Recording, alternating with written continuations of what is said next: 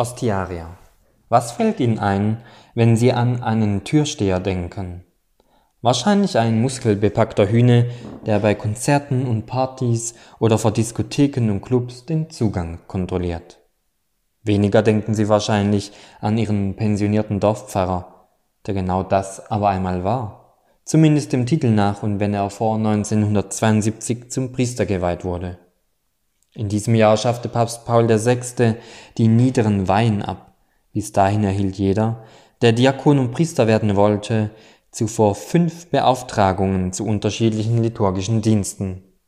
Die erste Beauftragung war die zum Ostiarier, also zum Türsteher, was sich vom lateinischen Wort ostium für Türe ableitet.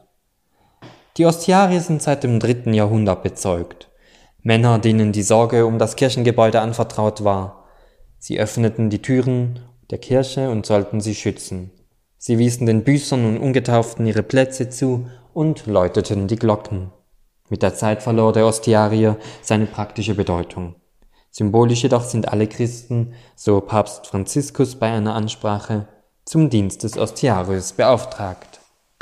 Sie sollen die Türen der Kirche öffnen und alle Menschen in ihr willkommen heißen. Denn anders als bei einem normalen Türsteher betont der Papst weiter, hat es in der Geschichte der Kirche niemals ein Amt von jemandem gegeben, der den Menschen die Türe vor der Nase zuschlägt.